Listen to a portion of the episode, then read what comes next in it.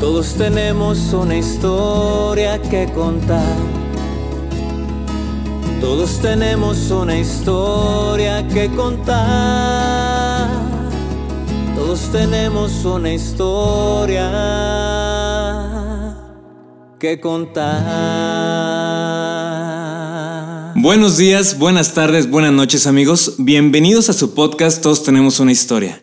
El día de hoy tenemos un invitadazo de lujo, señores. Tenemos en la casa a César Sandoval. César, ¿cómo estás? ¿Cómo te va? Cuéntanos un poquito de ti para que la raza que no te conozca te vaya identificando un poco más.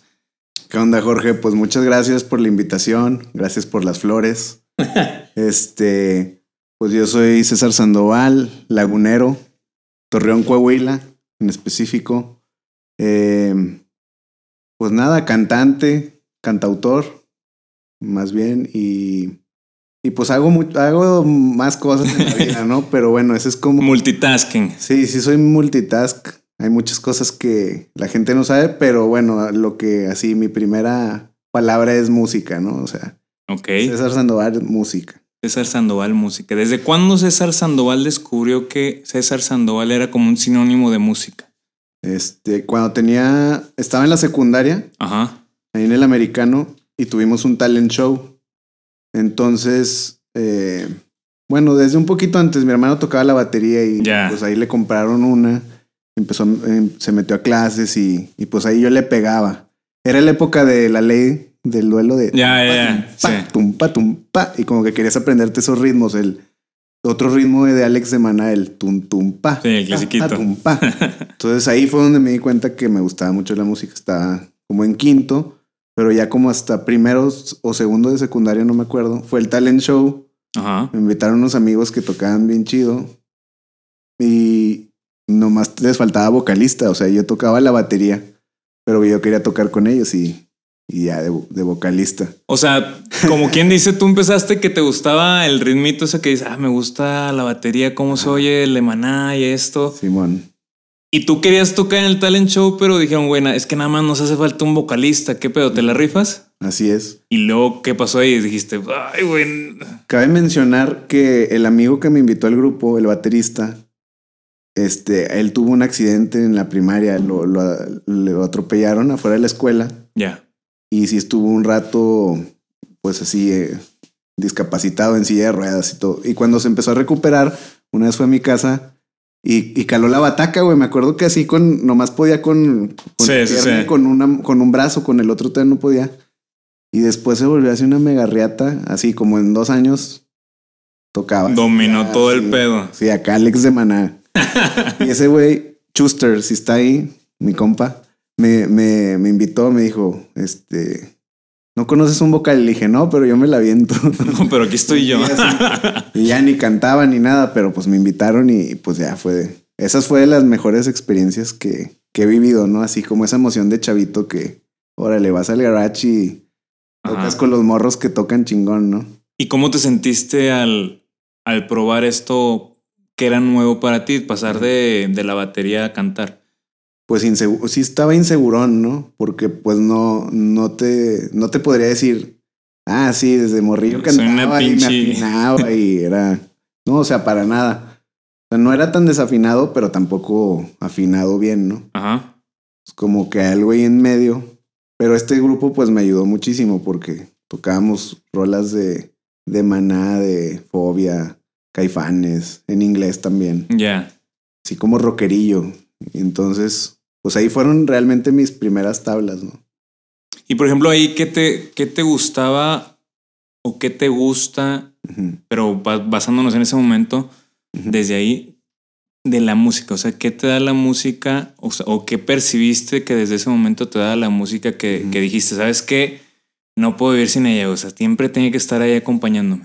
Fíjate que, o sea, ese talent show fue, fue muy importante pero uno antes, o sea, antes de que cantara con, con la banda Chavitos Secundaria, vi, o sea, de, de, espectador un año antes vi unos que estaban de prepa ya grandes y tocaron la Devuelve de Ricky Martin y vi como todas las morrillas en el auditorio estaban así. Coreándola. Vuelve.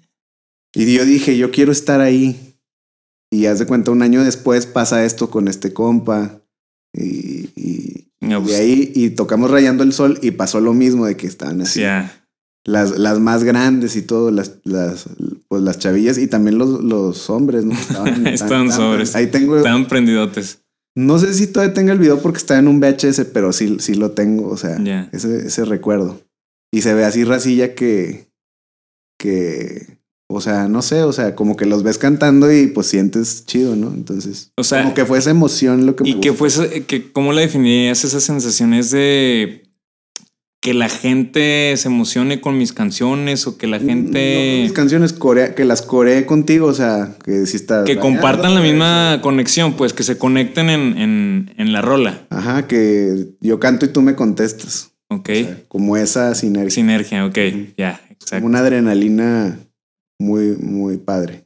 Oye, pero qué poder de decreto tienes que al año, el año anterior dijiste yo quiero estar así y el año que entra, el año siguiente, Sí. ya estabas haciendo eso, güey. sí. o sea- Pues yo pienso que, que obviamente uno debe de luchar por lo que quiere, Ajá. pero si no lo piensas desde antes, aunque sea así muy en el inconsciente, como, como no perder así ese, de- ese deseo, como, o sea, sigo pensando que... Que yo quiero eso, yo, quiero eso, o sea, trabajando, pero con eso en la mente. También y así. Ajá. Oye, entonces pasó eso y desde ese momento se, me- se te metió la chispita de. ¿sabes qué, güey? Esta conexión está chida, güey. O Sí, cómo sí. pasó el proceso de quiero seguir en esto. Fíjate que, em, pues, pues eso, esa, esa emoción de, de tener tocadas Ajá. y quieras o no desde ahí, o sea, como que el ser cantante, o sea, con un público, es como un superpoder. Ok. De alguna manera, cosas reprimidas, no sé, bullying, por ejemplo, o cositas así, como que cuando ya la gente te ve cantar, te respeta y ya ni siquiera, o sea, a lo mejor ni te conocen, pero como les gusta lo que haces, ya este es un trato diferente, ¿no? Y yo Ok. creo que puede ser de cuando, cuando inicié en eso, sí sentí como que yo venía, pues, como un poquillo ahí de ese. Eh, pues estaba así un poco traumadillo, ¿no? Porque Ok. es la época de la secundaria que agarran a la raza y le hacen tubo y Sí, que es más cabrona que- la raza. el que se deja se lo. Entonces, pues como que a mí me ayudó mucho eso para ser cool, ¿no? De cierta manera. O bueno, ir hacia ese trance. Entonces, como que eso me ayudaba. Y pues también que empecé a tocar en, en bares y en bodas más chavo. Y pues también eh, te empiezan a tratar pues, Diferente. bien, ¿no? O sea. Pues simplemente tu comida o catering, un drink. Oye, oye, güey, por ejemplo, Todo eso también me gusta. o sea, que te traten bien.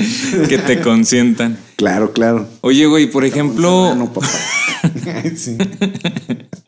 y por ejemplo, ¿cómo pasaste de, de esta parte que mencionas de estar un poco traumadillo, como tú lo mencionas. Quererte parar enfrente de un público donde están todas esas personas que a lo mejor en algún momento te dijeron algo o, pasaron algo o te hicieron algo? ¿Cómo pasó esa, esa de un, de un extremo al otro, por así decirlo? Pues eh, los ensayos, o sea, que ensayamos de viernes a domingo cuatro Ajá. horas. Y pues eso te va empezando a dar confianza, ¿no? O sea, sabes que, que apestas al principio. Como dice Dave Grohl, ¿no? Júntense ahí en el garage y suck. Ah. Sí. Y pues eso, o sea, es- me empieza a dar la seguridad, ¿no? Obviamente no es de la noche a la mañana, empieza a haber un proceso de... Y... Pero por ejemplo, perdón que te interrumpa, la primera vez que te paraste, te paraste enfrente de un público. Y ahí pues no estabas como que no hubo tanto ensayo, como que no hubo tanto, Ujú. acá lo me refiero, no hubo tanta preparación para, para este momento y lo tomaste así con, y lo disfrutaste, o sea, ¿cómo pasaste de esto a esto? O sea, eso me, me llama mucho la atención. Pues no sé, nada más cuestión de, pues de no tener miedo, ¿no? De no estar, eh, o sea, te digo, sí, sí está, sí tenía algunas cosas en esa época, pero bueno, tampoco estaba tan mal, ¿no? O sea, sí tenía seguridad. Entonces, este, o sea, aunque ensayé poco, pues esos ensayos fueron los que me dieron la seguridad, seguridad. Para, para hacerlo, ¿no? Y, ok. y pues también eso, o sea, eh, es, ahorita lo pienso así como los superhéroes, ¿no? De que tienen su, su, este, como, como Peter Parker, de que... Ya. Ok. Son y ya, ahora. Justo eso te iba a preguntar. ¿Tú sientes que eres una persona distinta cuando estás arriba del escenario y otra cuando estás abajo? Claro. Sí, sí, sí. ¿Y cómo, cómo es la diferencia? O sea.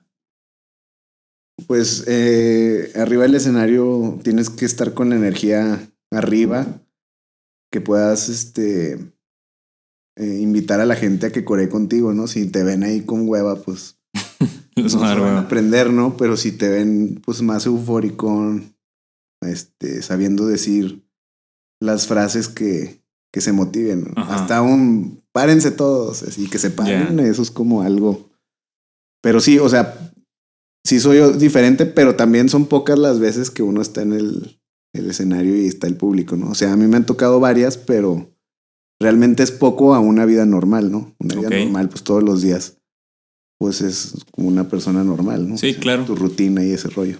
Pero en esos momentos especiales, pues hay que ir con todo, ¿no? Y si tienes que echar dos whiskitos antes. Pues bueno, pues, se sacrifica uno. Ajá, entonces pues es como peleas de box, realmente, o sea, salir a cantar y dar un concierto también es una preparación. O sea, ensayar antes y pues algunos se ponen a correr para no llegar tan, tan cachetones, o, o, lo que sea, ¿no? O sea, pues estar cantando más. Sí, claro. o sea, como practicando, mentalizándote, ya va a llegar ese día, ese día. Por eso a veces eh, hay un poco a veces de frustración porque la, bueno, yo siento que a veces la gente no lo valora tanto, ¿no? Cuando... Cuando uno se prepara o... No, así de que no, cuesta 100 pesos. Ah, ya, ok, ok, ok. no mames, muchas. Se, ensaya muchísimo, ¿no? sí, sí, sí. Pero bueno, pues es como cada show, ¿no? Entonces, claro. Este, pues e, esa, respondiendo a tu pregunta, ¿cómo, ya ves hasta dónde me brinqué. No, está bien. Oye, y por ejemplo, pasó esto y, y, cómo, sí, es que sí, está fuerte. pasó esto y luego cómo, cómo siguió tu camino en la música. Eh, después de ahí, ya en la prepa, empecé a tocar la guitarra acústica y empecé a, componer rolas. Ok. Eh, pues ya sabes, las típicas de, de, tus vivencias, ¿no? Si tenías una noviecilla, pues hay una de amor, o si cortabas, pues desamor. Oye, ¿y, cómo nació tu esta parte de querer escribir? O sea, si te fijas, fuiste de, la batería a cantar la guitarra y luego quisiste escribir. O sea, ¿qué, ¿qué parte de ti le llamó la atención eso? Mm, pues te digo, tenía una, una ex. Como ah, ella fue la que inspiró el pedo. Novia, ok. hacer una rola. Ya. Y se llamaba, bueno, se llama Alguien como tú. Y ahí está por ahí en algún CD que ya no se usan. Eh, creo que sí la tengo, pero la grabé ahí con, tocaba en un versátil y ahí la grabé con un compa que tenía su, tiene su estudio. ¿Te acuerdas de, una partecita que dijera la rola? Sí, sí, a huevo. A ver. Este. para que se acuerde, güey, para que se acuerde. Bien cursi, güey. Era. Yo te quiero, te quiero cada día más. Yo te adoro, contigo es mi felicidad. Y porque yo nunca he amado a alguien como tú. ¡Axa! Oye, ¿y se la dedicaste a ella? Sí, en su momento fue un hit, ¿eh? O sea, a nivel, este, pues con los que tocaban. Sí, claro. De que, ay, perdón, le pegué. No, está Que canta la rola y como le decían, la pollita, era la rola de la pollita y así. Pero pues eso, eso, o sea, me dio una fama con los mismos músicos acá. De que, te digo, o sea, vas, vas subiendo. Ya, ya, sí, sí. Ah, no, sí. con esa, pues. Y supongo que sí le gustó, ¿no? Sí, sí, sí. Hasta sonó en la radio aquí. Ah, no mames, neta. O sea, con esa, esa, esa rola fue la primera que pusiste en la radio. Sí, sí, sí. Fue como en el 2004 o 5. Y con esa debutaste también tú escribiendo. Sí, pero nada la madre. A, un nivel local. Aquí. Sí, claro, claro. Pero fíjate, tú, la primera que escribes, la primera que pega. Sí, sí, sí. pues sí. Chido, güey. Y, y luego, por ejemplo, ya pasó esa, empezaste a escribir y dijiste, ah, cabrón, como que si está bueno esto de escribir, ¿le seguiste en, en eso de, ser cantautor o cómo, cómo siguió el proceso? Sí, pues te digo, en ese mundo versátil, sí, muchos músicos y pues varios que tenían su productores, eh, así como Mijea. y y eh, así, pues de que, o sea, la neta era así como, como algo como jugar, ¿no? Como, mira, yo tengo mis cosas para grabar, pues cuando quieras, Ya. cáele o mándame una rolita o así. Se vuelve así como una dinámica de, en ese momento pues era, pues con el de la Caries, que, es- que se llama Murillo, eh, con Jano también, que es otro compa, que también tiene grupo, y con otro compa que se llama Werner. Haz de cuenta en esa época de que llegué a grabar eh, también con otro compa que se llama Benjamín, obviamente. A grabar con ellos cuatro así de que, pues un- con unos unas rolas, con otros otras. Ajá. ¿Y, y tú las llegaba- escribías? Sí, nomás llegaba y les decía, en ese tiempo, pues con la acústica, Ajá. así, una guía y ya ellos me ayudaban a A hacer el producirla. arreglo, ajá, y Ya. pues ya en tu CD quemado así. Pero, Verbatín. oye, pero qué chido, güey. O sea, Sí, sí, sí. y ahí la raza ya como que te empezaba a buscar más. O sea, como que ya ves que se da de repente la euforia en, la- en las escuelas o en los colegios o entre universidades. Se empezó a hacer este, este movimiento o, o no. Sí, lo que pasa también es que en esa época tuve un acercamiento con una manager de aquí de Torreón, Ok. que se llama Lili González Lobo, y ella era pues como la, la en ese tiempo, pues yo creo de las únicas así que tenía influencia en los medios a nivel local y regional también. Ujú. Ella me ayudó mucho, o sea, de que me, me llevó a abrir conciertos de Kalimba, de la Quinta Estación, de, de Hash, de Nanitos Verdes, este... Unos fueron aquí en Torreón, otros en Saltillo y otros en Pachuca, Moenia. Oye, pero a ver, espérame, güey. Yo como que me perdí un, un- un pedacito, güey. O sea, ¿cuándo fue cuando empezaste de, de lo que me has platicado de la línea del tiempo? Cuando ya empezaste como que dijiste, ay, güey, esto como que ya empezó a tomar cosa más en serio. O sea, de los 14 a los 17 fue lo del grupo este que tocamos rolas de mamá y así. Pero Sí. ahí mismo, en esos tres años, ponle a los 15 empecé a tocar la guitarra Sí. y ya a los 16, 17 ya... Es que antes de esa rola compuse con estos vatos también un disco. Ok. Séptimo Destino se llaman. Siete de después lo abreviamos. Y con ellos fue de hecho la primera experiencia. Es que me brinqué. Y luego ya después de que... Ya después me fue a cantar un versátil Ok. y ya se deshizo ese grupo y, y luego ya fue cuando hice la rola esta. Ah, Estaba ya, en ya. la prepa, ya estaba... Y ya ahí ya empezó el brinco a, a esto que me dices. Sí, sí, sí. Ok.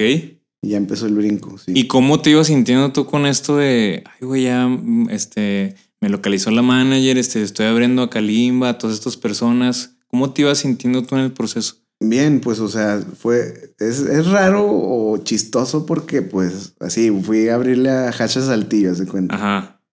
Y pues yo ahí con, mi, con mis pistas, ¿no? Y Sí. me, me llamaba Tony Sander porque también me cambiaron el- con Liliana de que se nos ocurrió Ajá. hacer un nombre de que, como llamo César Antonio Sandoval Herrera, pues Tony Sander. y ya mucha raza también me empezó a conocer por ese rollo. Eh, Quemábamos discos y los, eh, o sea, en esas presentaciones ¿Los regalaban? regalábamos. Ya. Y, pero así con la pista y así, este, y pues la, la neta sí estaba el concepto, pues muy fresón, ¿no? O sea, muy, de una rola sonaban así como muy popero, pero bien, o sea.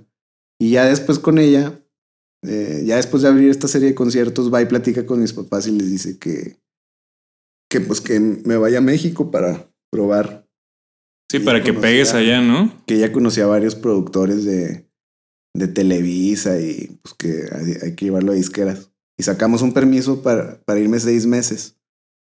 Pero pues ya me quedé 12 años. Eh, y seguí estudiando carrera también. Las daba de baja, pero sí, o sea, me aventé más de cuatro años, pero... Tenemos de seis años en la carrera, pero la acabamos. Y ahí fue donde me fui a México con, e- con ese demo que se fue... for- La primera de las rolas fue la que te mencioné, la de como tú. Y ya... este, De la pollita. Ajá, ya me llevé el disquito ese. Hicimos una presentación también de, ¿Y cómo te fue con ese disco allá? pues nada más literal, o sea, fue como, mm, pues ya ves que eh, en ese tiempo empezaba MySpace. Ah, sí, sí, sí. Entonces, pues ahí lo subí y realmente donde tuvo más impacto fue ahí. Sí conocí raza, mucha raza por MySpace. Este, conocí a un canadiense que vivía en México. Se volvió uno de mis mejores amigos, Luke Brody. No mames. Ese vato, cuando llegué lo conocí por MySpace. Y me, me, me invitó. Era como, su pedo era así, como un dashboard confessional, pero en español. Ok. Y el vato sí se sabía la Ciudad de México más que los güeyes que viven ahí. Y así, o sea, aventaba slangs y así. Está, está chistoso, el, muy buena onda. Y me invitó de bajista y resulta que él conocía a los de Tolidos, a los de Panda. O sea, eso no. a los de División. Y pues ya como que me empecé a meter de bajista. Cuando llegué allá recién, así me empecé a meter de bajista, pero en ese, esa onda punk. Ya, sí, sí, sí. Allison, o sea, yo llegué a ver a Allison antes de que los firmaran y todo. Y eran las mismas rolas, o sea, la de Eddie. La de Frágil. Sí, esas. Memorama. Ahí los vi en el hard rock y creo que una vez hasta les abrimos. Y, y así, o sea, como que estaba en ese mundo punk, pero yo por otro lado con la manager. Este, con tus baladas pop y todo el rollo. Fuimos a Sony, a Universal y también, no, muy, me decían, muy chido tu demo. Y háblame en dos semanas y esas dos semanas se volvieron dos, seis meses. Sí, eso se, se háblame después. Puro avionazo y, y, ya. Hasta la tercera. Bueno, ya dejé de trabajar con ella porque también ya llevamos un rato y no estaba pasando nada. Y en ese lapso, pues ya rompimos la relación y lo. O sea, pero tú la rompiste, tú dijiste, ¿sabes que no está pasando nada? Cada quien a su lado, o cómo estuvo. No, pues eh, más bien fue así como. No, ella me dijo que se quería ya regresar. Ok. Que acá tenía mejor, este, mejores condiciones. Y ya después de eso, eh, me quedé, ya me quedé allá y ya había pasado un año y medio. Tú decidiste quedarte por tu cuenta ya. Sí, o sea, sí, sí. voy a buscar suerte yo a ver qué pasa. Sí. Ok. Después de dos fracasillos. O sea, uno en Sony que nomás fue de háblame en dos semanas, en dos y puro. Puro show. Y luego después fue a Universal. Ajá. Y ahí sí hubo un contacto y hace un showcase y no sé qué. Y también te podría platicar, en ese showcase traje un amigo de aquí de Torreón para que tocara con nosotros, ensayamos y todo. Y el vato el día del showcase se le olvidó al director artístico. ¿Cómo? no voy a decir su nombre. ¿Pero cómo? Pero era uno de una banda de rock en tu idioma. pues no sé, y le marqué y como que, como que güey se le fue la onda y de que digo, bueno, aquí estamos en el Monster, este bar. Contraté un ingeniero de agua y todo. Y ya el vato, o sea, sí fue como a las dos horas porque cuando le, le marqué el güey, no, se le fue. Y como que sintió lástima porque le dije, no mames, traje un güey de Torreón para que tocara el bajo conmigo, güey. Sí, te la... y fue y me dijo, no, muy chido, muy chido, este. Ya nomás te hace falta un productor, este. Hablamos en dos semanas. Este, porque ahorita voy a hacer el disco de. el arte de granitos verdes. Ya. Ándale, pues. Pasaron dos semanas y ya y nada. siguen pasando ya no sé cuántos años. y ya ahí justo fue donde ya de ese punto ya me quedé solo. Y ya la tercera fui a Warner. Este, hablé, hablé un teléfono y me contestaron y ¿dónde puedo mandar mi material? Me dieron un correo. Y ya después me dieron una cita, mandé, mandé la rola y me ponen, está buena. Y ya nada más. XD, Así, güey.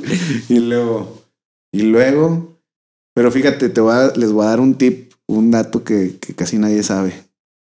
De que le contesté después y le puse, ah, qué bueno que te gustó, tengo otras 50 hits, así. O sea, yo hace poco leí ese mail porque hace mucho no veía así como la historia y dije, ay, güey, qué, qué, confianza tenía acá, ¿no? Mira esos huevos, Goku. Pero eso me ayudó, ya me dieron la cita física. Y también así como ahorita me sacaron una guitarra de toca. Estaba rota, güey. Y ya, hasta me dijo, este, se llama Joaquín. De, de hecho, él es el culpable ya después de lo que pasó. Me dice, pues si eres bueno, pero así que te diga, ahorita te voy a firmar, pues no, Pues no. pero si le sigues tienes madera y no sé qué. Ah, órale, no, pues está bien. Y yo, pues, güey, también me toqué con una guitarra. Rota, güey, rotas, güey. Como dos cuerdas rotas. Y ya no, pues, pero fue el único sincero, ¿no? O sea, no Sí. me dio avión. Ay, ya, ya como a las dos semanas me dijo, oye, este, Eh, ya cuando me habló, cuando me habló luego, luego pensé, ah, no mames, ya. Y te emocionaste, ¿verdad? Luego a mí dice, este, te quiero presentar a un vato que... que, le gustaste. que siento que si se juntan y componen, pues podrían, no sé. Armar un buen dúo, dueto. Fui al, no sé, ven el lunes, ¿no? Fui el lunes. Llegué a la oficina y se le olvidó al vato hablarle. Otra vez, o oh, que la chinga. Me dice, ¿a poco era hoy? Y así, pues, si no, no estaría aquí, papá. Y, ya, eso, eso también nadie lo sabe, que yo fue cuando le dije, pues háblale ahorita a ver si viene. Y ya, sí, como a los 40 y estaba ya. o sea, como que eres mucho, no sé si lo relajado de que te, que no te impone o cómo lo definirías, que te vale madre o... No, pues simplemente no reaccionar mal, o sea. Pero también el, el hecho de decirle, ah, pues háblale a ver si le cae. También es, pues está chido, ¿no? O sea, como que nadie dice. Pero fue en una forma, pues tranqui, ¿no? Sí, claro, pero nadie lo haría, güey. Todos muy, todo el mundo se agüitaría. Sí, o sea, agüitarían y se van, güey. Imagínate. Sí, sí, sí. Y eso es lo que estaba pensando hace poco, de que, si no le hubiera dicho eso, nadie. Nadie, o sea, no se hubiera hecho nada, güey. Oye, pero, después, pero después, ¿qué, qué, qué, se armó, güey? O sea, ya le habló el güey. Ya después de ahí, pues nos juntamos, este... Sí, llegó el compa, te cayó bien. Nos pusieron la música de cada quien, sí, llegó. O sea, era parecido en los estilos.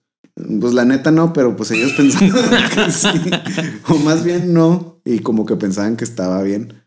Y ya empezamos a componer, todo bien, pues traíamos la, la vibra de que, sí, que vamos a pegar, güey. Hacemos que pegue, chingue su madre. Pero sí fue un trabajo duro también. O sea, a pesar de eso, eh, lo que más nos ayudó en ese tiempo fue que un compa de Torreón nos empezó a producir los demos. Y un día le cayó otro güey, otro compa a su casa. Eh, y le pone los demos desde Tush. Este proyecto ya se llama Tush. Ok. Y le pone los demos. Y este vato, como es de Torreón, y le dice que, pues también este güey es de Torreón y así. Nos jalan a la gira Bimbo. Y ahí le empezamos a abrir a Camila y a Jesse y yo y Kudai y todo eso. Y nos empiezan, y, empezamos con manager de Toño Berumen, que era manager de Magneto y de Mercurio. Eh, y pues ya empezó otra historia ahí. Y ahí estábamos como en desarrollo acá en Warner. Pero eso nos impulsó un chingo, o sea. Oye, güey, pero, pero por ejemplo, tú no te presentaron a este güey, todo, ¿cómo se llama? Toño. Toño. Te presentaron a Toño.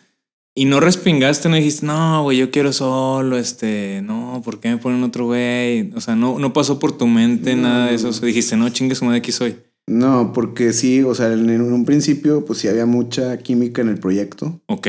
Y pues había, o sea, es que siempre pasaban cosas chidas, o sea, cada semana así de que ahora nos habló tal persona. Ajá.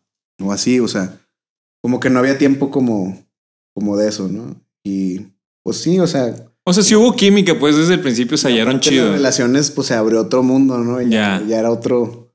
Ya realmente es donde ya empiezas a tener un staff que te empieza a ayudar, ya que no estás cargando tú, que, ya te afinan la guitarra, o incluso ya hasta, no sé, te compran ropa, güey. Ya, ok, ok. Entonces, como que ya ahí cambió de nivel, y pues cuando estás así, pues ni siquiera te da tiempo de pensar en yo solo o así.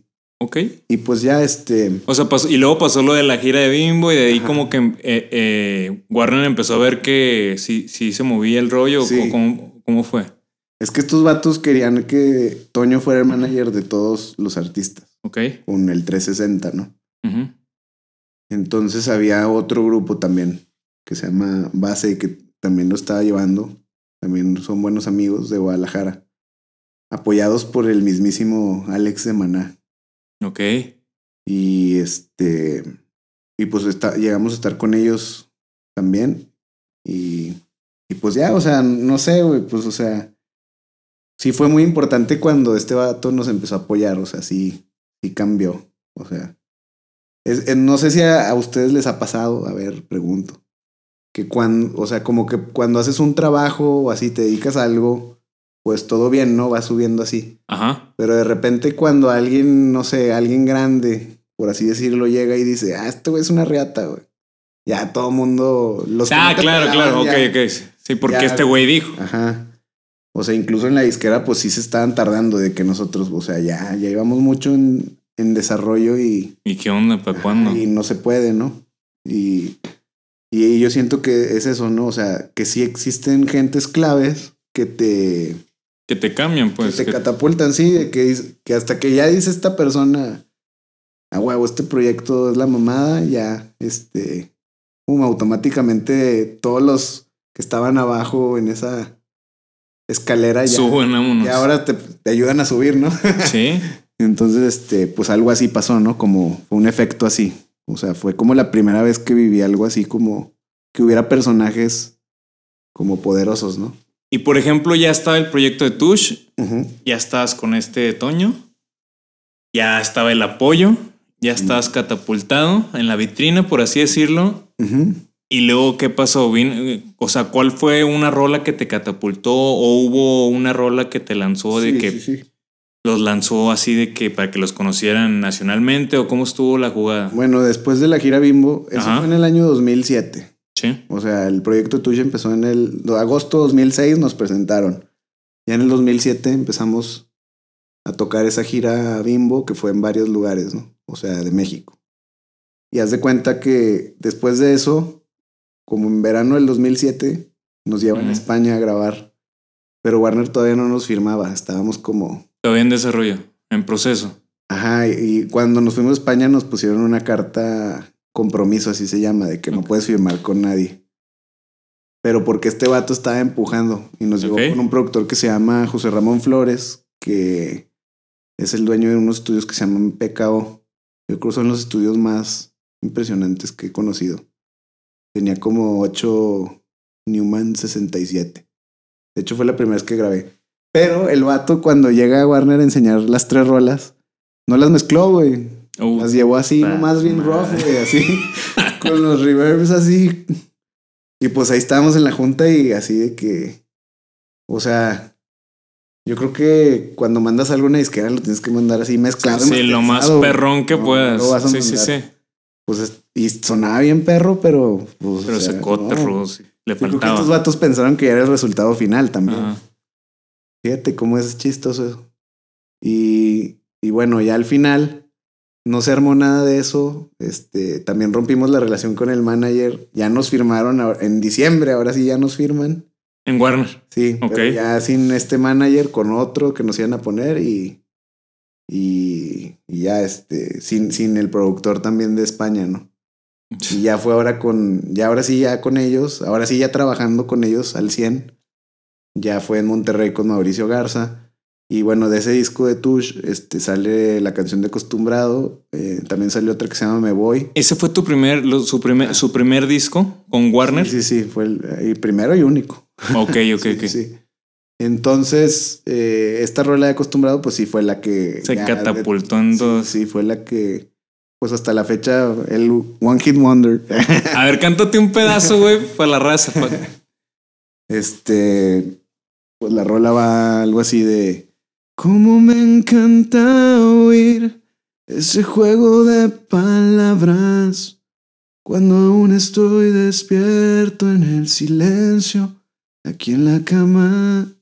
Como quisiera hoy tenerte a mi lado y decirte lo mucho que te extraño. Wow. Wow. y es que estoy. Ah, sí, güey. silencio. Y ya. Entonces esa rola, pues fue la que. Oye, ¿cómo no? Sí, sí, sí. Sí, sí, sí, me acuerdo, güey. Oye. Sí, fue un boom. ¿Y quién la escribió? Eh, Carlos Mario, el otro chavo. Ok, ya, ya. Y luego pasó esa, y esa, eh, pues esa sí se conoció en toda la República, ¿no? Sí, sí, sí. Y luego que, pues, todo chingón, ¿no? Sí, sí, sí. Luego salió. Tuvimos como nueve meses con esa canción, promo duro, duro, duro. Eh, en Costa Rica estuvo como tres meses en la radio número uno. De hecho, fuimos a un concierto ya de los 40 y haz de cuenta que, pues no me acuerdo si cerramos o fuimos de los últimos, pero cuando tocamos esa rola todo el mundo se volvió loco, así. se la sabían. No mames. Entonces sí, fue así como un shock. ¿Y no recordaste que tu primera etapa de que Sí, cuando, sí, sí, sí, cuando viste, yo quiero que cantes? Esto fue ya en otro nivel, ¿no? Esto No, claro, güey. Sí. Sí, Pero pero, de- sí, fue lo mismo, o sea, es como lo mismo del morrillo. Ándale, güey, de que de morrillo tú veías de que yo quiero eso. Sí, sí, y ahora lo ves desde otra perspectiva, güey, en Costa Rica. Sí, sí, sí. Sí, o sea, y no creas que, o sea, tampoco era de que estabas en la calle y te paraban, o sea, como que la gente ubicaba la rola, pero no necesariamente A ti. nosotros. Ajá. sí. Pero sí fue, o sea, eso nos abrió de ir, fuimos tres veces en dos años, eh, teletones, este, hicimos todos los medios, todos, así el que quieras, Chabelo, este, Chocotex. hicimos el programa de hoy, de Telehit, varios, eh, de teletones acá en México, Oye, güey, ahí cómo tú te ibas sintiendo. Premios MTV y todo, o sea, estuvimos nominados. No mames. No, pues, o sea, te cambia la vida, o sea, estuvo, pues fue, fue muy padre, o sea, fue un regalo ahí de la... Pero en algún momento tú te llegaste como que a, Ah, sí, a tambalear o a, o a que se te subiera o que te afectara en la vida personal de alguna otra manera o, o cuáles estragos hubo fuera de o, o te manteniste siempre te mantuviste siempre ecuánime. Fíjate que, bueno, esa época fue del 2008 al 2010. Ajá. O sea, todo esto de estar como haciendo, pues los medios más importantes, estar en todos lados y eso. Pero sí, o sea, sí, o sea, yo me harté, o sea, me harté y como también todavía no acababa mi carrera, Ya. tenía 24, tenía 24. Y ya, pues todo el mundo ya le había acabado, ¿no? Ya. Como que yo estaba así como, no manches, todavía voy como a la mitad y ya tengo Y no tengo ni para cuándo. Pero por otro lado decía, pues qué importa, pues estás haciendo lo que más te gusta. ¿no? Entonces como que por ese lado, pues obviamente con, con la fama y todo ese rollo, pues cambias, ¿no? Te pones un poco más pesadón, ¿no? Sí te pusiste pesadón. Pues no, no tanto, o sea, no normal, yo creo. O sea, tampoco sin... Lo que pasa es que... mm, ¿Cómo te lo puedo explicar? O sea, la gente que te sigue, hay gente que te puede incomodar y hay gente que te puede agradar, ¿no? Claro. Entonces, o sea, sí llegó a haber un punto donde la gente que me seguía ya, o sea, era incómodo para mí. Ok. O sea, no, me- no me gustaba tanto algunas cosas, ¿no? Eh, pero otras cosas sí, claro. O sea, pero ¿cómo te llegaban a incomodar? ¿De que te pararan en la calle o como que se metían en, en tu vida o... Pues ese tipo de fan que no te consume realmente, pero que quiere como, pues algo, ¿no? Una relación Ah, de amistad, algo así. Ok, algo más. o así, ¿no? O así, o si las chavas así de que, no, tiene novia, ya no le hablo. Ah, ching. Ok. O sea, como ese tipo de cosas. Pues, o sea, realmente no están ahí por tu música, ¿no? Están Ok, porque quieren, algo más. sí, o decir que te conocen, o no sé. Ok. No sé, bueno, ese tipo de cosas y pues también eh, el equipo de trabajo con el que estábamos, pues es que todo va cambiando, ¿no? O sea, tú puedes conocer a una persona, es como una relación de pareja o así, pero pues también se cumple un ciclo y pues, Sí. ya, o sea, llegamos, también nosotros, personalmente yo creo ya llevamos cuatro años dándole duro, ¿no? O sea, la historia empieza desde antes de firmar, de estar tocando y todo, de Sí, gira. sí, sí, claro. Y entonces, este, ya fueron cuatro años y yo ya estaba así, ¿sabes qué? Yo ya, yo ya chupo faros de aquí y así. ¿Tú le dijiste a, a, a tu compañero, al de Tush? Ujú. ¿Tú, Sí. ¿Tú decidiste salirte? Sí. Sí, yo, yo me salí. Porque te hartaste, de- Pues de más todo. que de la música, te hartaste de esta otra parte exterior. Pues de todo, ¿no? Es, o sea, en simples palabras es, es, puedes estar en un, en, o sea, bueno, en mi caso, puedes estar en un muy buen trabajo que te paguen, pero no te... si no eres feliz, pues aunque te paguen, ¿no? Ok, interesante. O sea, te la tienes que pasar bien, ¿no? Sí, claro, tienes Este, que disfrutarlo. Si, si no puedes ser tú, pues no, no tiene caso, ¿no? O sea, ¿tú sentiste en algún momento de esa parte que ya estabas dejando de ser tú? Sí, ¿Pero cómo? ¿En qué sentido? pues el ser hipócrita, ¿no? En ser este, sí, pues hipócrita, así como, ah, así, todo bien. O sea, tener que aguantar bromitas o hacer- comentarios, aceptar cosas. Pues sí, o sea, aceptar cosas, estar este, Sí, pues estar, o sea, como un falso positivismo, ¿no? Ya. Sí, o simplemente fue un ciclo y se cerró, ¿no? Ya después sí me quedé con la duda un rato y... ¿De cuál duda? ¿De que qué hubiera pasado, de- sí? Si no lo hubiera dejado. ¿Y qué te dijo este chavo cuando lo... aquí. ¿Y qué te dijo este chavo cuando le dijiste esa decisión, güey? No, pues, pues que, que no le, pues que a él no le parecía, pero pues que me respetaba, ¿no? Que pues no- tampoco me iba a obligar, ¿no? O así. No, fue muy respetuoso y todo. Ok. Cabe mencionar que ocho años después hicimos un reencuentro. y hicimos como siete meses, le dimos. Y luego ya. Los O sea, dos- para ver si rifaba de Los nuevo. dos nos, o sea, y sí estaba rifando, ¿eh? Pero los dos ya sí fue. No, sabes que no, O sea, no. o sea, ¿Para qué le hacemos al vivo? pues sí, no, ya. Ya estoy viviendo en diferentes ciudades y ya. Está muy forzadota, pues. Sí, yo creo que sí. Como cuando regresas con tu ex. Pues algo así. sí, sí, sí. Em, pero bien, o sea, bien, o sea, nada de. Nada grave, ¿no? Así de. Pero simple, pues sí, es, es difícil. ¿no? Oye, por ejemplo, tío. Jordi Rosado con, con Ramones. De hecho, eso, eso es, lo, Robin. es lo que te iba a preguntar, güey. ¿Cómo, ¿Cómo era esta relación? Digo, porque si a veces uno mismo ni se aguanta uno mismo, ni se entienden sus ideas ni sus sentimientos, ¿cómo es esta parte de encajar con la otra persona, güey? Con otra totalmente ideas, creencias, experiencias, sueños distintos al tuyo, güey. O sea, ¿cómo era? ¿Tuvieron alguna vez algún conflicto? Porque ya ves que las bandas también es muy Claro, difícil manejar hay. eso, güey. No, todas tienen conflicto. El chiste es pues no dejar que se hagan cosas pequeñas grandes, ¿no? Ok.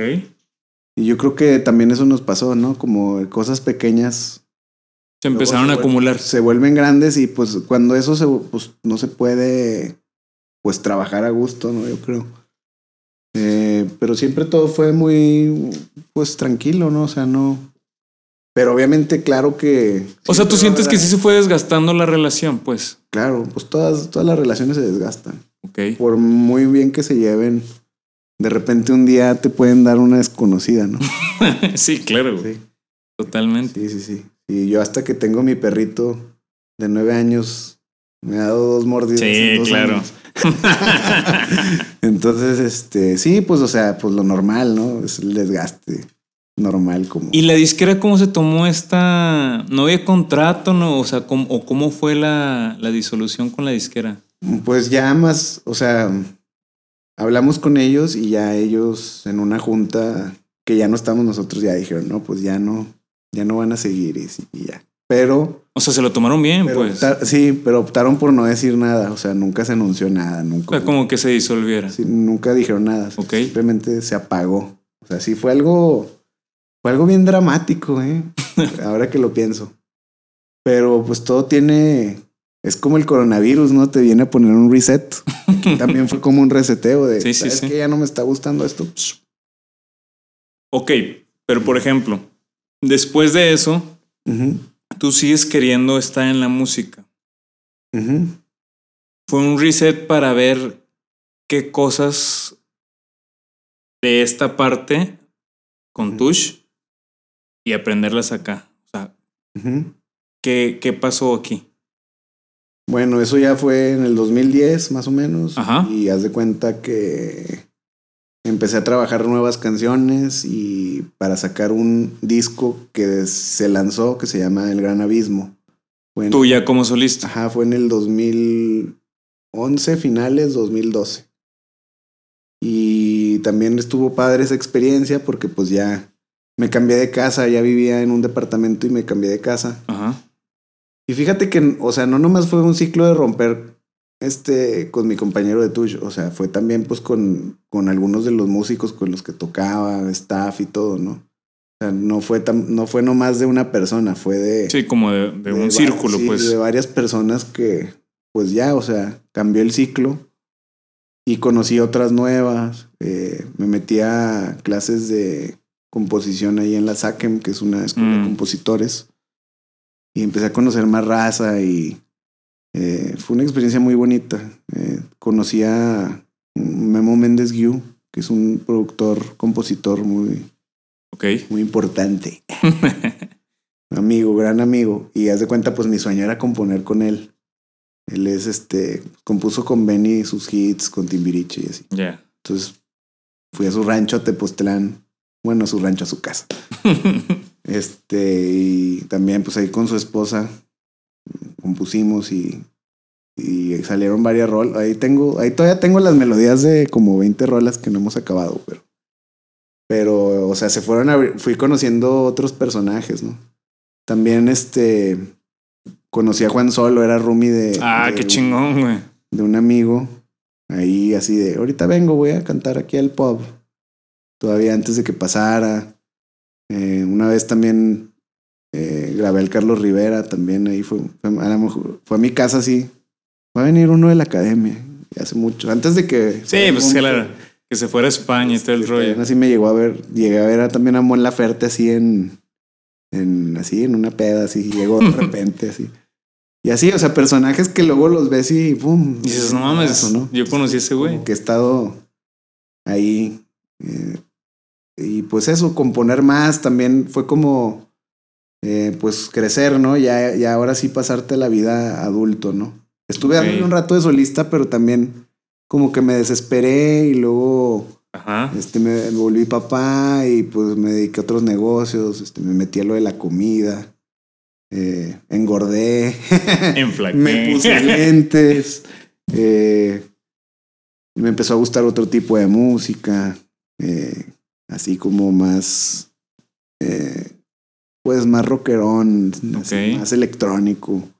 Más actual, ¿no? Como Ajá. que- Entonces fue una etapa, pues sí, o sea, de, de muchos cambios, de hasta de casas y, o sea, me cambié de casa como unas cuatro veces, yo creo. Y ahorita, por ejemplo, viendo todo esto que me has contado, ¿tú a qué atribuyes que ha sido el, el éxito que has tenido? ¿Qué de ti ha propiciado que se den las cosas que se han dado? ¿O, o- o piensas que también fue suerte? No, este. Simplemente pienso que. Pues cuando se te mete algo en la cabeza de quiero hacer esto, tal, o una meta, ¿no? Volverle una meta. Primero un sueño, volverle una meta, ¿no? Como quiero, no sé, pues en ese caso, quiero. De hecho, o sea, hasta te voy a confesar que mi sueño era quiero que me firme una disquera. En vez de, ya después digo, hubiera dicho, quiero, no sé, tener un, un jet tocar por todo el mundo a lo mejor. Claro. O a lo mejor decir eso. O sea, no limitarla, sino... que se logró eso y Sí. luego ya ¿Y ahora llegué a qué? ese punto y fue como, sí, ¿y ahora qué? O sea, ya no, o sea, a veces piensas que sueñas algo grande, pero hay, hay más, ¿no? Ok. Porque puedes estar ahí y te congelan o así. Entonces, Sí, sí, sí, ya, ya claro. estuviste ahí, pero es como de, yo quería estar en la voz. Y ya fui. los filtros.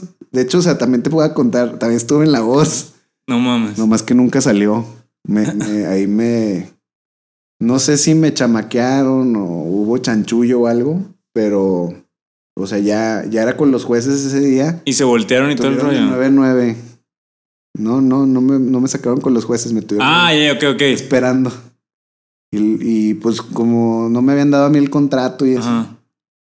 porque como todos eran de fuera y yo era el único de México Sí. ahí, pues como que se les olvidó o algo y ya. Pero imagínate, después de haber vivido todo el éxito y así, y luego que no, que te dejan ahí. ¿Y cómo lo, como cómo lo Mejía viviste, güey? Como Mejía Barón Sánchez en la banca.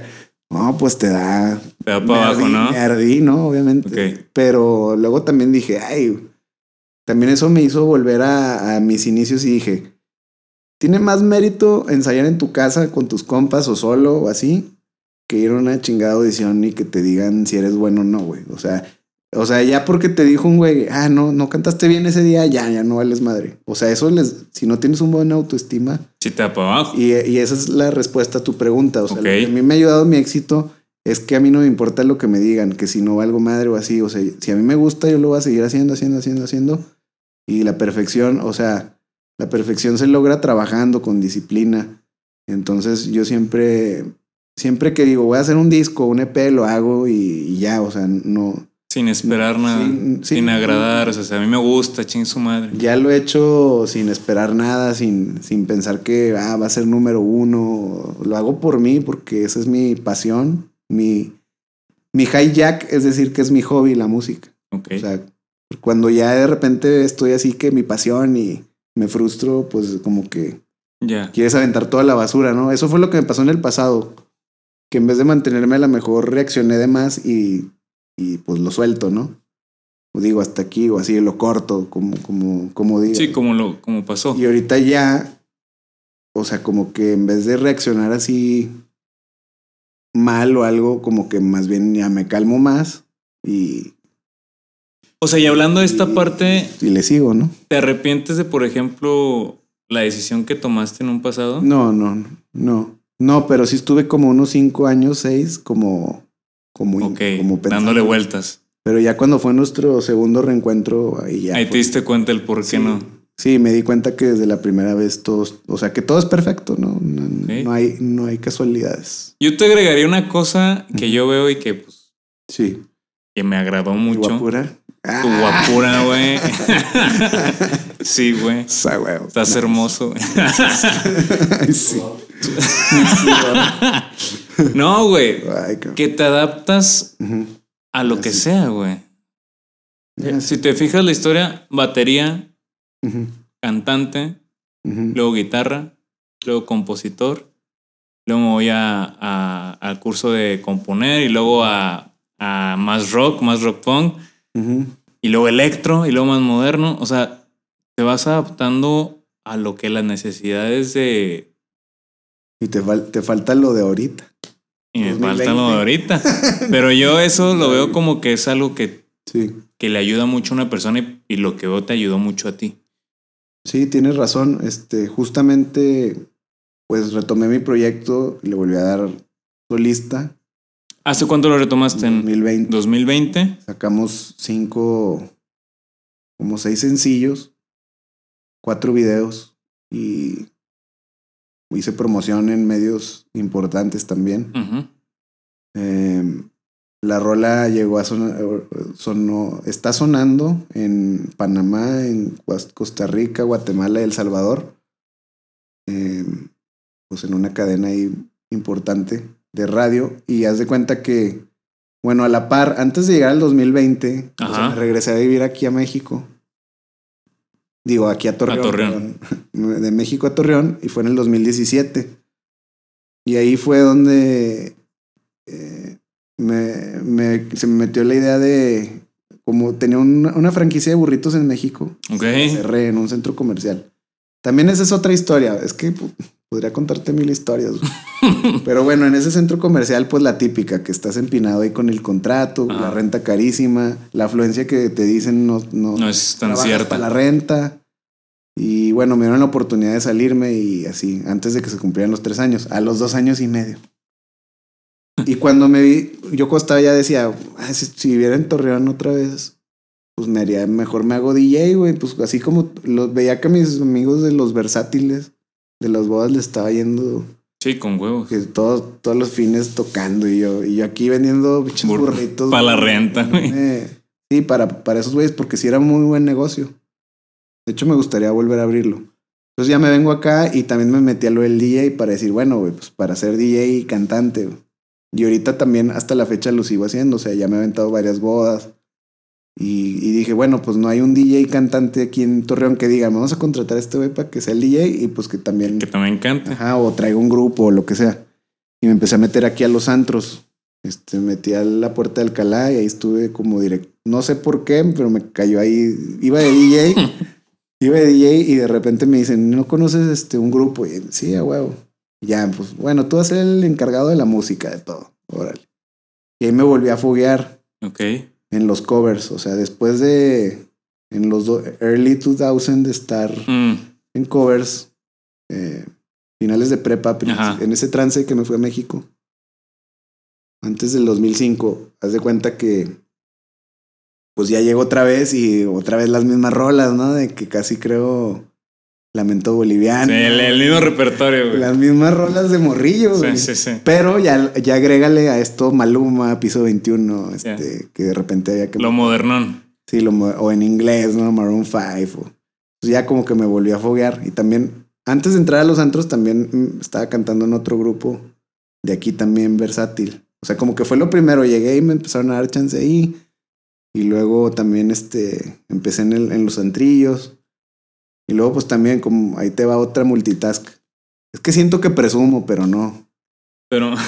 Eh, también con mi papá, mi papá es veterinario Ajá. y palpa vacas. Este. Él es encargado de la reproducción y, y pues, eh, pues me entró ahí también de que yo te ayudo, papá. También le entraste. y déjame meterle la mano a la vaca. y ya, ya llevo con él tres años o cuatro, casi tres, entre tres y medio más o menos. Y ahorita Fíjate. también estoy estudiando eh, un curso de reproducción, pero ya yo, pues también ya le ayudo, o sea, ya, ya le ayudo bastante, ¿no? De, si se diagnosticar una ya, vaca, ok. pues, Oye, por ejemplo, entre tantas opciones que tienes, a veces no te es difícil como que enfocarte en una.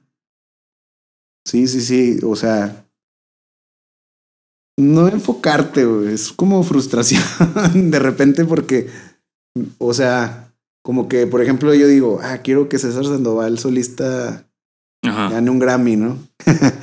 o, así, quiero, Simón. quiero algo grande, así un pez gordo de superar, eh, no sé, cosas de con la disquera o así. Pero no, o sea, no, realmente no tengo un problema porque sí lo tengo súper distribuido. O sea, en las mañanas voy a los establos, 6, 7 de la mañana, y voy tres días. Y por ejemplo, los miércoles en la, en la tarde ya estoy libre, el jueves también pues lo tengo libre. Mañana a las 6 de la mañana, pero ya después Ok. a las 11 ya estoy libre de todo. O sea, sí te administras en tus tiempos, Sí, pues. sí, Ok. Y pues a veces tengo tocadas y en la noche hay tocada y así. O sea, no interfieren. Ok. Más pues sí me aviento siestas de repente para... sí, para aguantar, si no, imagínate. Sí, y, y ya, o sea, pero sí, me volví todavía más multifacético. Oye, y ahorita actualmente traes una canción que, que tú digas, no mames, esto va a ser un hit, o es un hit, o no Sí. sé, que estés produciendo, o que vayas a producir, o que tengas Todas, escrita. todas.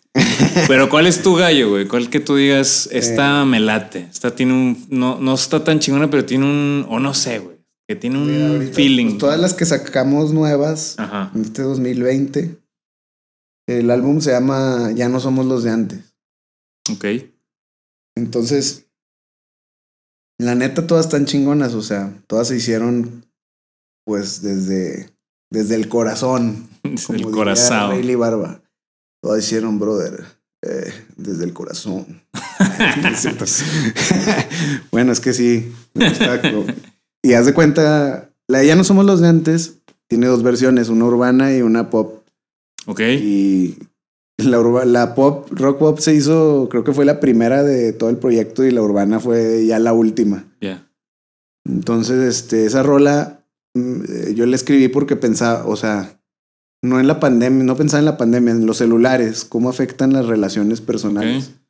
O sea, primero en las parejas, ¿no? De que, bueno, a mí me- yo estaba viviendo eso también, de que ya tiene cada quien su celular y de que vamos a ver Netflix juntos y luego, pero ¿cuál quien. quieres ver? No, pues que yo esta, que yo la otra. Ah, pues ya cada quien en su Sí, viendo la que quieren. y, y yo decía, no manches, o sea, antes pues hacíamos el tiempo, vamos al cine, güey, así. Sí. Y ya no, o sea, como que se ha ido perdiendo, no sé, subconscientemente. Entonces, también si lo ves a un nivel familiar así, ¿cuántos en la cena de Navidad no podían dejar de soltar el teléfono en vez de estar platicando con alguien? Entonces como que la rola habla de eso y decía, pero hoy estamos tan distantes. Ah, échate un pedacito, güey. Ok, ok. Eh, haz de cuenta que tiene dos contextos la rola. Primero dice, lo que pedía en mi vida eras tú. Desde que te vi me entregué. Curaste la herida en mi corazón. Con los ojos cerrados, tú creaste una revolución. Y cambiaste mi mundo de color. Y luego aquí el contraste. Pero hoy estamos tan distantes. Ya no quieres que te abrace. Ya no somos los de antes. Uf. Entonces, por eso ya no somos los de antes, ¿no? Entonces marca esa rola, pues por eso le- el título del, del Está ¿eh? álbum marca todo eso, ¿no? Y la pandemia vino y pues ya no somos los de antes también, ¿no? Sí, totalmente. Oye, César, ya para concluir, algo que, que la raza que te está escuchando, que te esté viendo, que escuchó tu historia, que los inspiraste, que dice, no mames, yo escuchaba esa rola y, güey, no mames, qué chingón todo lo que vivió. Y que tengan un sueño, sea cual sea, una meta, sea cual sea en el ámbito que sea.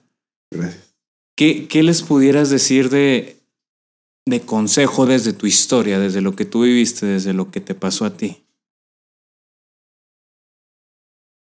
Pues mira, se oye muy trillado decir, luchen por sus sueños. Échenle ganas. Échenle ganas. Pero, mira, en primer lugar, tengan confianza, güey. Ok. La madre en sí mismo. Eso no quiere decir que seas este sangrón o, o creído, ¿no? O sea, porque aunque suene trillado, si nadie, si no crees en ti, pues nadie va a creer en, en- en ti. Sea, y lo tienes que proyectar, tienes que ser fuerte, ¿no? Ser fuerte. Ahora más en esta época de que te pueden llover críticas de De, de todos lados. cosas. Entonces, si te vas a arrugar porque un güey puso ahí un comentario de que "Ah, eres un puñetas, güey, pues, pues este, entonces no estás hecho, o sea, para esto, ¿no? Tienes que aguantar vara. Mm, Ni los leas, güey, pues para qué te me... Yo a veces, o sea, yo cuando hago una entrevista ya ni la vuelvo a ver para que no me... Sí, Como claro. Johnny Depp, de que ya hice la película, dicen Ya, la güey. película después de que la... De que la filmaste. Sí, y güey, no, ya. ya acabé mi trabajo, güey. Pues sí, o sea, a lo mejor el güey no se quiere este, juzgar así. Sí. A lo mejor sabe que... O sí, sea, y haría detallitos. Ah, hubiera hecho esto, hubiera hecho lo otro. porque hay raza muy insegura que se hunde en su perfeccionismo. Ok. Entonces, no acaban algo porque están, no, sí, este... Es como ahorita de, ah, quedó chingón, pero... Eh, luego editamos este desmadre y así, y ya no te dejo acabar y luego ya después llego al punto Ajá. que te digo, no, es que no me siento a gusto, güey, y ya no sacas nada, güey.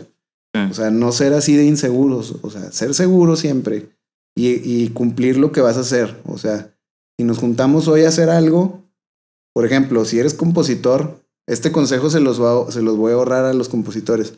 Júntate y vamos a hacer una rola hoy. O sea, no te quedes con, ah, ya hicimos la melodía, está chida. Luego, A ver qué le ponemos. luego a ver, y pasa un año y nunca la acabaron. O sea, hagan, hagan, o sea, y no tiene que ser nada más en rolas, o sea, puede ser en lo que sea. O sea, si hoy dijiste, hoy voy a lavar el carro, voy a tender mi cama, güey, tiéndela, güey. Hoy iba a ver, este, no sé, iba a hacer el inventario, hazlo. O sea, no, no te dejes las cosas, o sea, sí ten siempre disciplina, orden y belleza. Ese el triángulo me gusta. Y eso, tengan la confianza de hacerlo. Y también no se claven tanto en su meta, en el punto de llegar ahí. O sea, también disfruten el viaje. Los Ok. regalos de llegar a esa meta están ahí en, ese, en esa línea. O sea, ahorita que me preguntas, as- cuando me dijiste que, o sea, no me arrepiento de nada de lo que he hecho. Y al contrario, o sea, quiero llegar a más cosas, pero eh, los regalos han estado en cada etapa, ¿no? O sea, en cada etapa me la pasé poca madre y... Qué chingón, güey. O sea, no estoy frustrado de, ah, quiero, quiero ahora esto, así, o algo del pasado, o así. Al contrario, digo, qué chingón que ya, Que lo viviste. eh, que he vivido varias cosas padres. Entonces, disfruten esos regalos también de estar todos los días, este, aunque estés empezando, ese es un regalo, todos los días es un regalo lo que te da el tratar de llegar a esa meta. Y a veces cuando llegas a la meta dices, ah, Esto era. pero lo, lo chingón fue todo Sí, ese el trayecto. transcurso, güey. Qué chingones mensajes, la neta. Y, y ya por último, ahora sí, güey. ¿Qué, ¿Qué quieres César Sandoval? ¿O qué espero? ¿O, o, o qué le sigue a César Sandoval? ¿Qué quieres? Bueno, ahorita eh, traigo muy en la cabeza que vamos a tocar en vivo. Ok. Eh, estoy como un poco saturado de las redes. Entonces ahorita voy a tener un concierto el 30 de abril, viernes. Por si quieren ir. Para que si vayan. sale. Si sale antes, no sale. Para que vayan, chequen en mis redes sociales. I am César Sandoval. Y eso es lo que ahorita estoy concentrado en salir y tener contacto con la gente, poder este, hacer una audiencia pues con sangre nueva, ¿no? Ya, ya este, que me ubiquen con lo que estoy haciendo ahori- ahorita, no con lo de, antes. lo de antes. Y seguir, seguir, pues ahorita estamos grabando en muchísimas rolas. Y siempre decimos lo mismo, que las mejores rolas están por venir. Entonces, Claro. ya, ya salieron varias, a lo mejor todavía mucha gente no las conoce, pero ya este, pues eso, o sea, viene más música y más, más performance, ¿no? Eso es lo que te digo, a mí lo que me gusta es estar tocándole el contacto con la gente, o sea, Ok. lograr eso, como lograr esa energía con la gente. Y que pues ya lo vas a. Pasarnos la chingona. Ajá, y que ya lo vas a hacer, por ejemplo, el 30. Sí, sí, sí. Y ahí está poco. eh, Y, y como dices, disfrutar desde. Algo que me gustó es que disfrutar. Bueno, yo lo traduzco así: disfrutar el presente. sí. Hoy estoy enfocado en esto. Eso es lo que viene para mí y le voy a dar a eso. O sea, y eso también es una clave muy importante para, para el éxito, porque muchas veces estamos empezando muy, o en el futuro Ujú. o en el pasado. De que Sí. chíngale, si- no, es que cuando estaba haciendo esto, no, es que cuando llegue a hacer esto. Y ahorita eso me gustó, o sea, estoy enfocado en mi presente, voy a tener esta presentación y me gusta la música. Y cuando estés en el presente, no titubees. O sea, trabaja para ser esa persona que, o sea, no puede haber errores. Si mañana vamos a tocar, no puede haber errores de, ay, que no se oía la voz o que, o sea, hazlo bien. Es como si yo checo una vaca y Sí, no, no, pues- no sé si está preñado o no. O sea, eh, a eso, por eso te decía, la seguridad, güey. Es como, O sea, la seguridad te la da la preparación. sí. Ok. Prepárate, pero trata de que siempre en el presente no titubees, que no te vean. No Dudando. sé, no sé. Ah, Ok. Dale, güey, o sea, seguro, güey, seguro. Perfecto. Muchísimas gracias, César, por venir. Te agradezco mucho por contarnos tu historia, por abrirte, por darnos estos consejos, Gracias, güey. por inspirar a la raza, por motivarla, por, para que vean que sí se puede, güey, que sí, se- que sí hay posibilidades, que sí se puede vivir de lo que tú quieras vivir. Te agradezco muchísimo por eso. No, muchas gracias, Jorge. Estamos en contacto, chavos. Y pues bueno, ya saben que todos tenemos una historia que contar.